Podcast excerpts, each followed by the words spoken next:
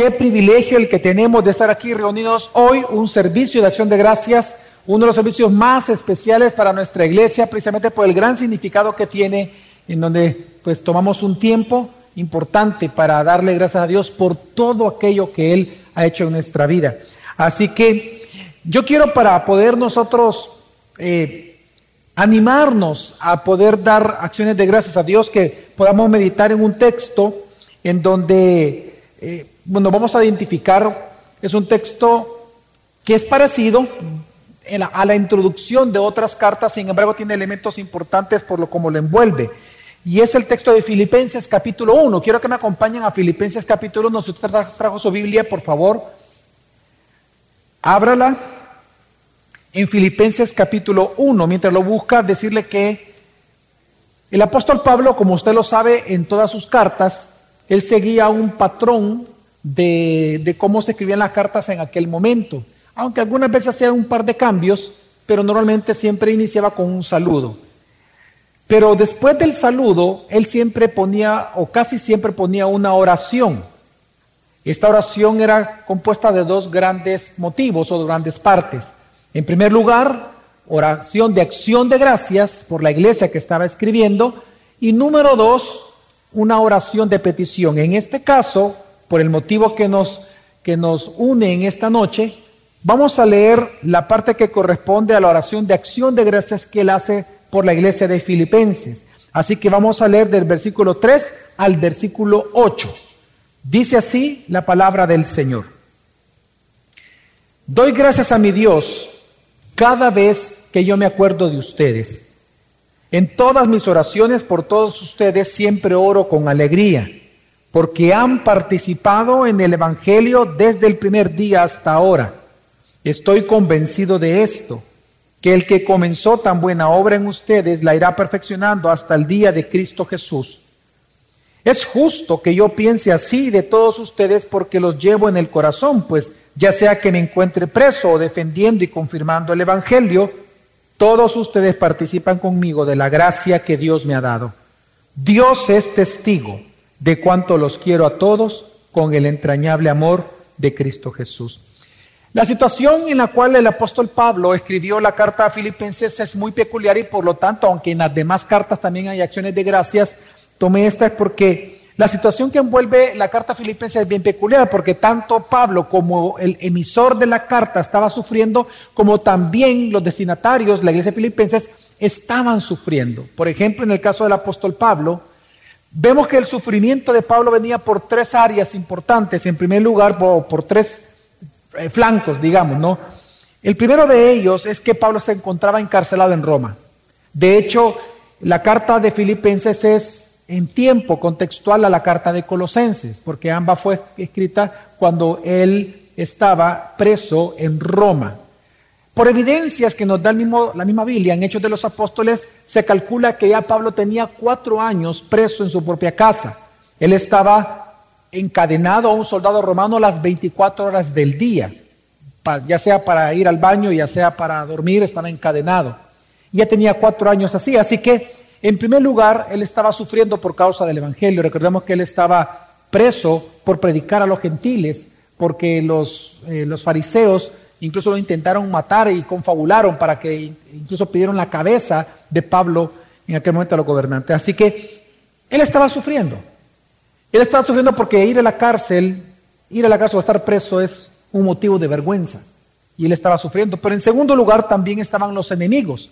En la misma carta a Filipenses, el apóstol Pablo da mucho detalle interesante de cómo él sufría por aquellos que predicaban supuestamente a Cristo por rivalidad, dice él, por envidia, para hacerlo sufrir y por venganza. Es bien impresionante cómo él sufría por causa de ellos. Él mismo dice que ellos predicaban por rivalidad, por vanagloria, por envidia. Es decir, que de alguna manera, y cuando dice por venganza, de alguna manera nos imaginamos que tal vez hablaban muy mal de Pablo, ahora que él se encontraba preso. Y esto ha causado dolor, porque recuerde que no solamente es una vergüenza pública, sino que también qué doloroso es que estando tú preso, en tu pues Las personas que tú piensas que deberían de, de amarte porque aman a Cristo, resulta que son los que están hablando muy mal de ti. En tercer lugar, estaban otras personas.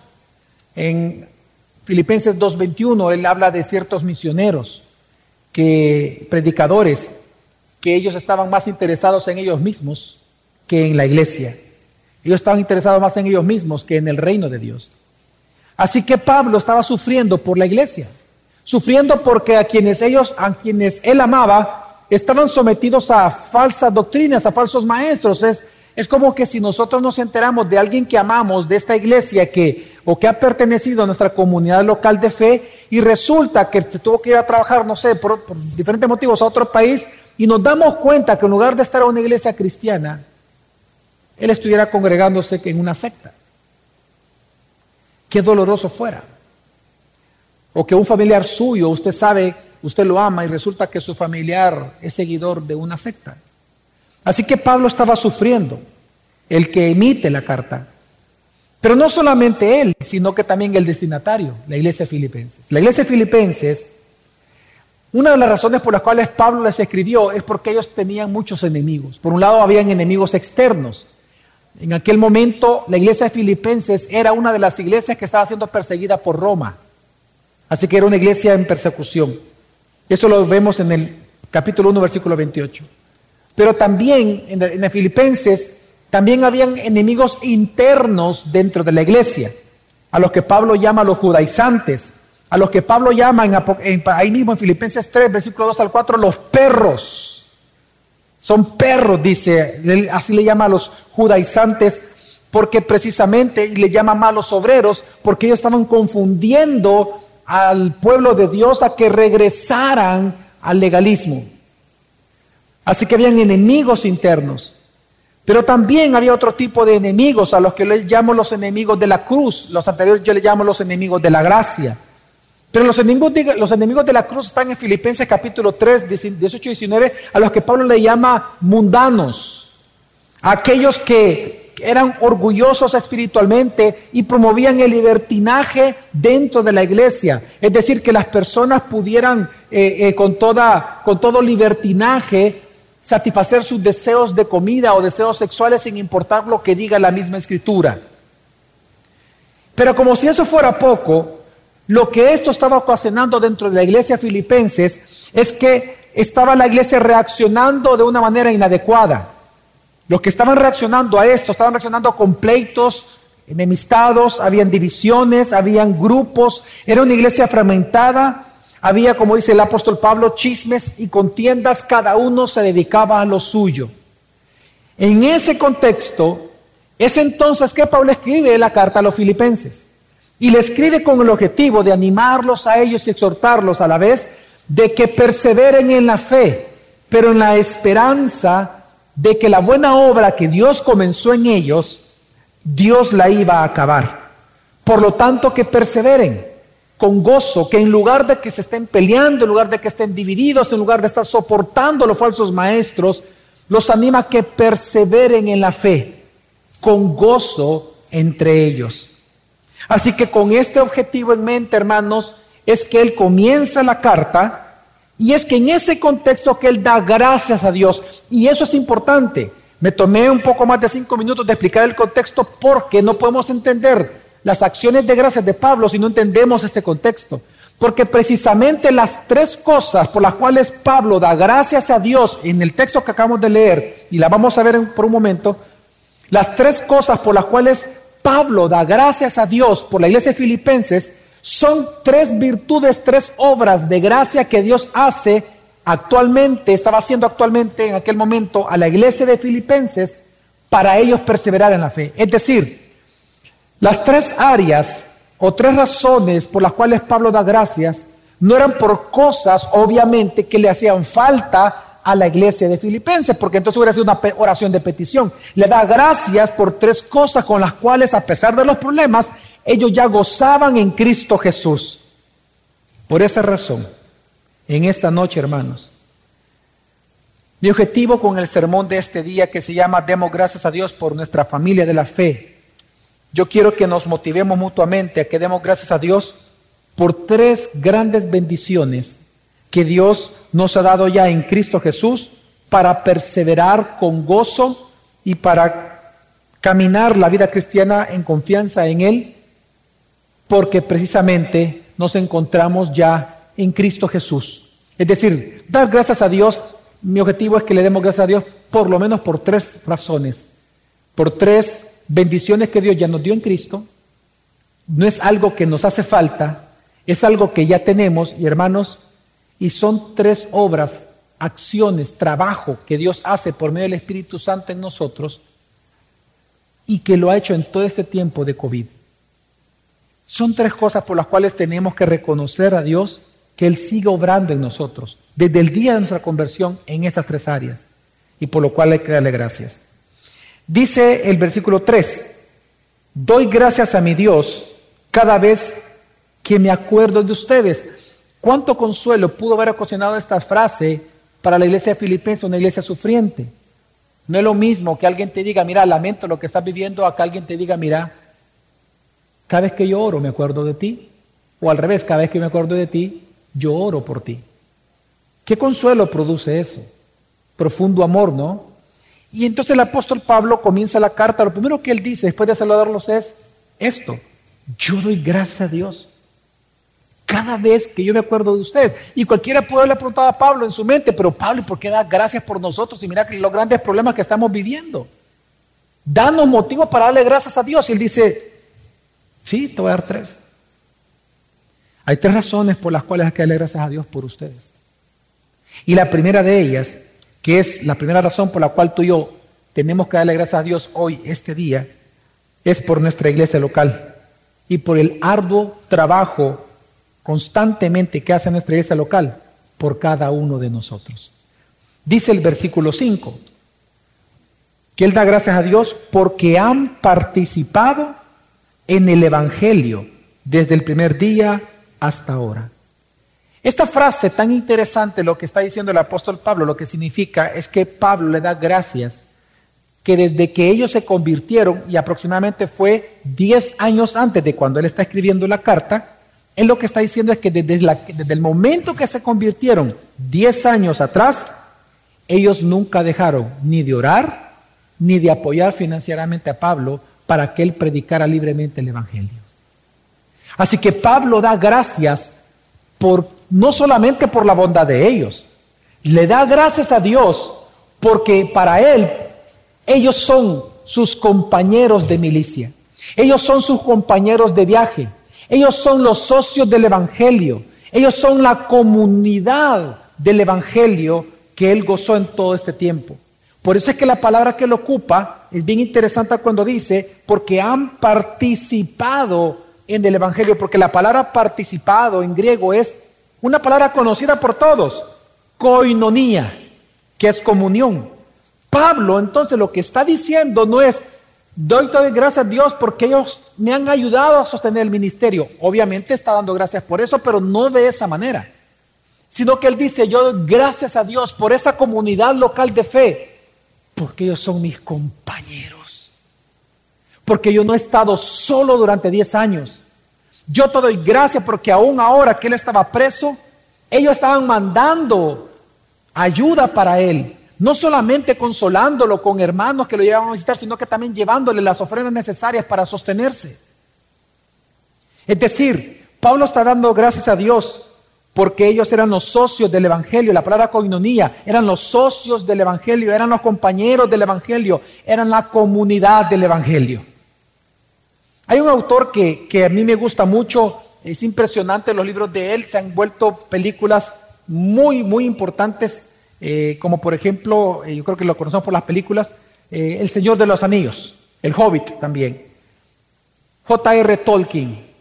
Nuestro hermano, cuando él escribió los libros, la razón por la cual él escribió dentro de la historia del Señor de los Anillos, él habló de un grupo especial que iban a ayudarse para salvar la Tierra Media. La razón por la cual él le llamó la comunidad del anillo es por lo que está enseñando Filipenses y otras cartas de Pablo.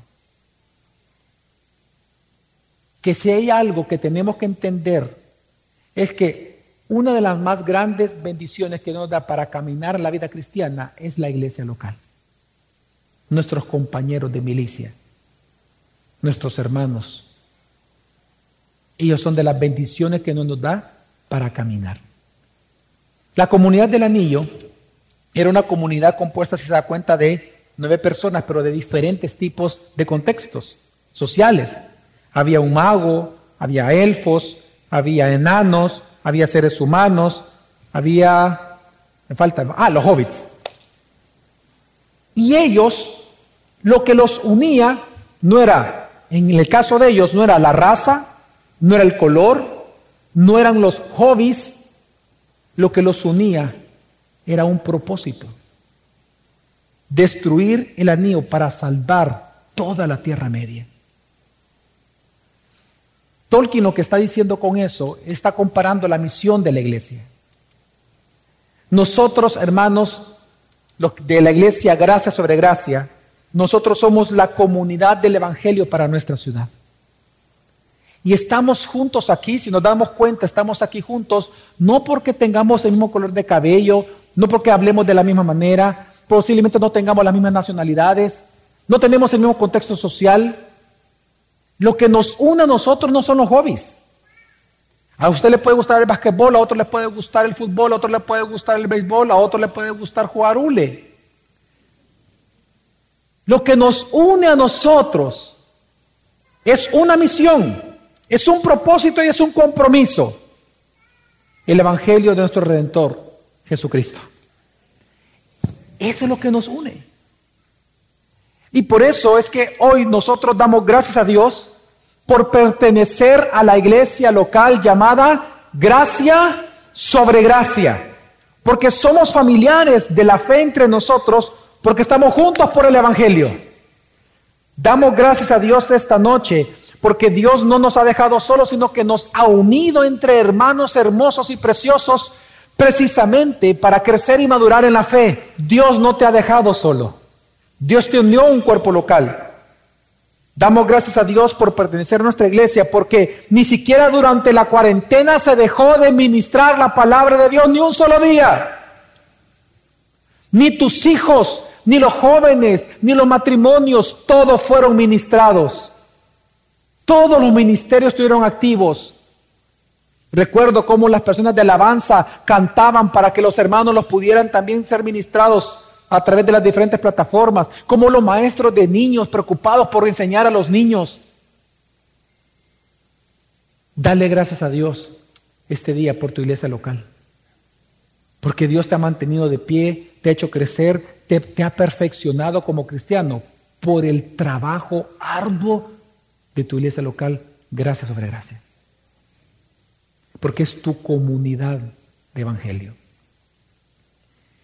Demos gracias a Dios por nuestra por pertenecer a nuestra iglesia local, gracias sobre gracia, porque también hemos sido fortalecidos. Aquí hemos sido animados, hemos sido exhortados, hemos sido consolados a través de nuestra iglesia. Hermanos, demos gracias de pertenecer a este cuerpo local por nuestros hermanos, por tus pastores. ¿Sabes por qué? Porque ellos, tus hermanos y tus pastores, son tus compañeros del Evangelio. Da gracias a Dios porque han participado contigo en el Evangelio desde el primer día, que tú te integraste a esta comunidad local de fe. Amén. Amén. En segundo lugar, ¿por qué tenemos que darle gracias a Dios en esta noche? Por la fidelidad de Dios en su obra en nosotros individualmente. Amén. Es la segunda razón por la cual Pablo da gracias por la iglesia filipenses, por la obra individual de Dios en cada persona. Dice versículo 6, estoy convencido precisamente de esto, que el que comenzó en ustedes la buena obra, la perfeccionará hasta el día de Cristo Jesús, hasta la segunda venida. Pablo da gracias a Dios por la iglesia filipenses, por algo que ellos ya gozaban la fidelidad de Dios. Él da gracias a Dios porque él, el apóstol Pablo, podía observar que Dios estaba perfeccionando a la iglesia de Filipenses todos los días. A pesar de que había dificultades, a pesar de que no era una iglesia perfecta, está bien. Pero daba gracias a Dios porque ellos gozaban de algo, del favor de Dios, de la fidelidad de Dios, que la buena obra que Dios comenzó en cada uno de ustedes, Dios la ha seguido perfeccionando. Amén. Y es que Pablo, en este contexto, lo que él estaba enseñándoles a ellos es que ellos tenían que, tendrían que valorar el consuelo de Dios que les estaba dando a pesar de las grandes dificultades que estaban ellos teniendo, incluyendo la persecución, porque precisamente, aunque ellos estaban siendo perseguidos, había divisiones, lo que Pablo está diciendo, observen, levanten sus ojos y observen esto, que Dios hasta el día de hoy sigue siendo fiel contigo. Dios es fiel. Y observa que la fidelidad de Dios no se sostiene por lo que tú haces ni por lo que yo haga se sostiene por lo que Dios es. Porque lo que Pablo está enseñando es que ni problemas, ni los pecados de Filipenses, ni lo alto ni lo profundo puede evitar que Dios perfeccione lo que ya inició en ti. Por lo tanto, hermanos, nosotros esta noche estamos aquí para darle gracias a Dios por su fidelidad en nuestra vida. Porque a pesar de los problemas, a pesar de los tiempos difíciles, a pesar de las carencias que has tenido, a pesar de las dificultades o desafíos que has tenido que enfrentar en este año, si tú lo notas, Dios ha seguido obrando en tu vida. Dios te ha consolado. Aquellos que perdieron familiares han disfrutado del consuelo de Dios. Aquellos que perdieron algo han disfrutado del consuelo y del amor de Dios. Este año, si tú lo notas, Dios te ha animado, Dios te ha consolado, Dios te ha guardado, Dios te ha sostenido, enfermaste si no moriste, Dios te ha recuperado, Dios te ha dado trabajo cuando no lo tenías, y si no lo tienes, el pan no ha faltado en tu casa.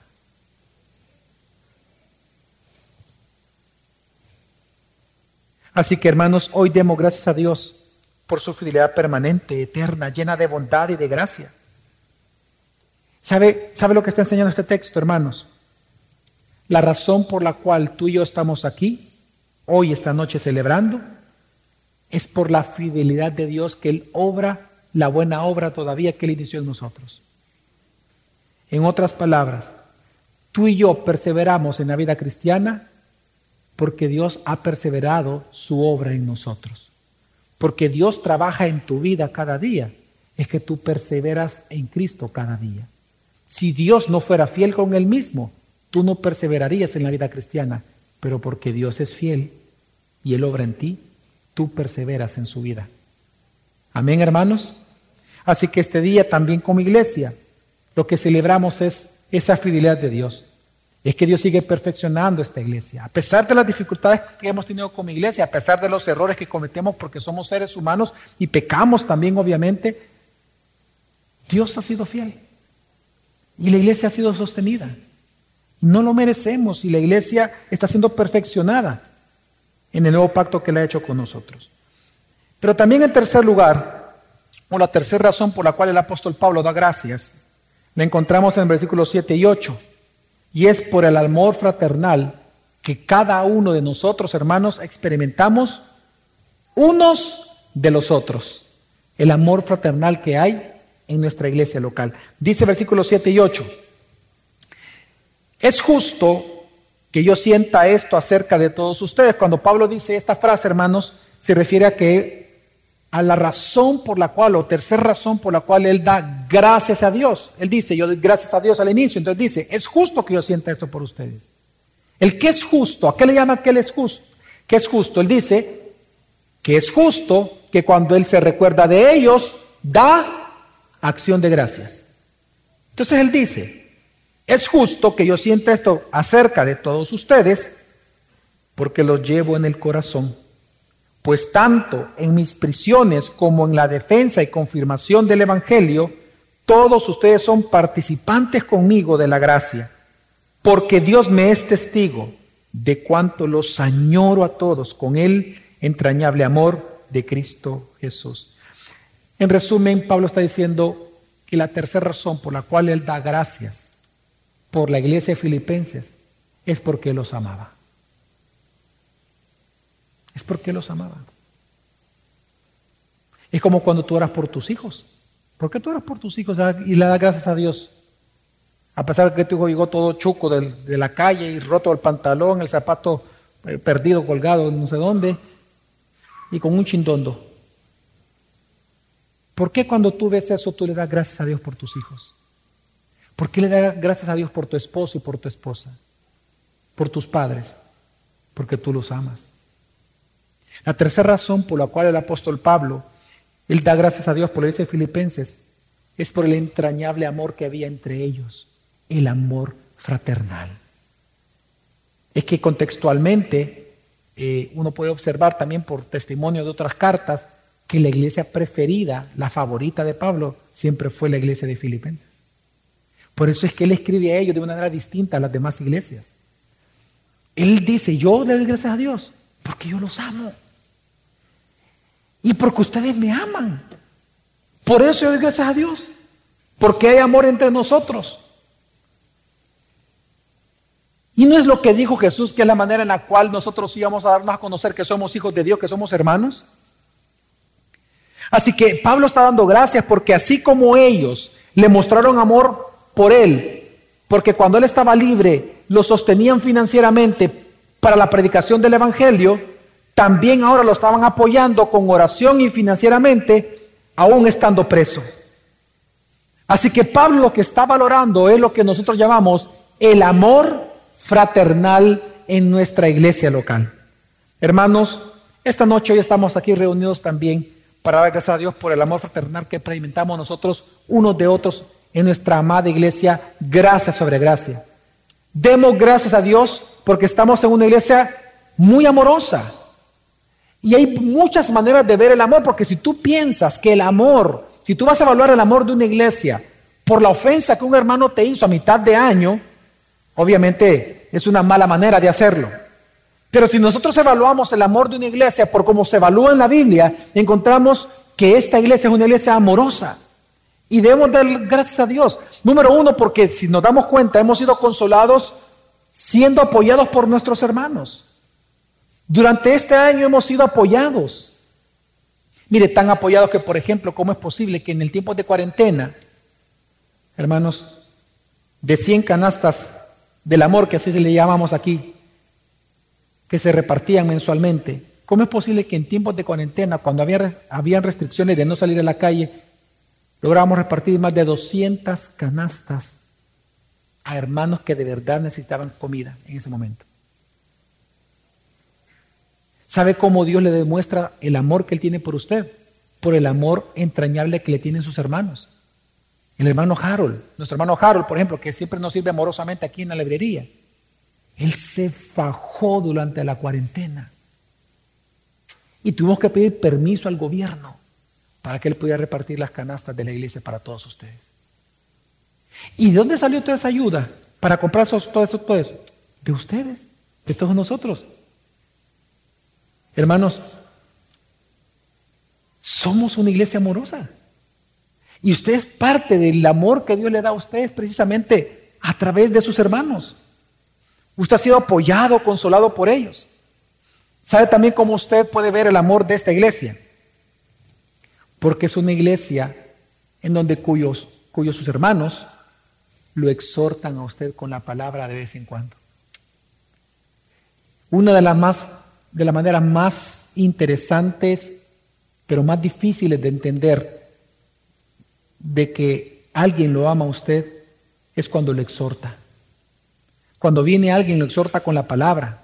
Cuando viene alguien y lo corrige con la palabra.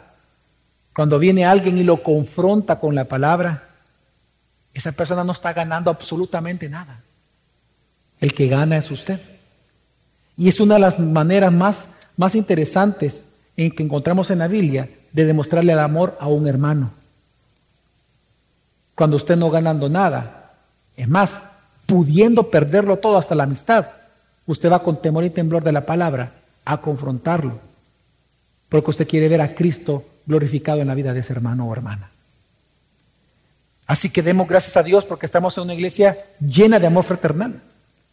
Porque también, por ejemplo, otra manera que somos animados con muestras de cariños, ayuda y cuidado todo el tiempo. Mire, hermanos, mire el, gran amor que hay en esta iglesia.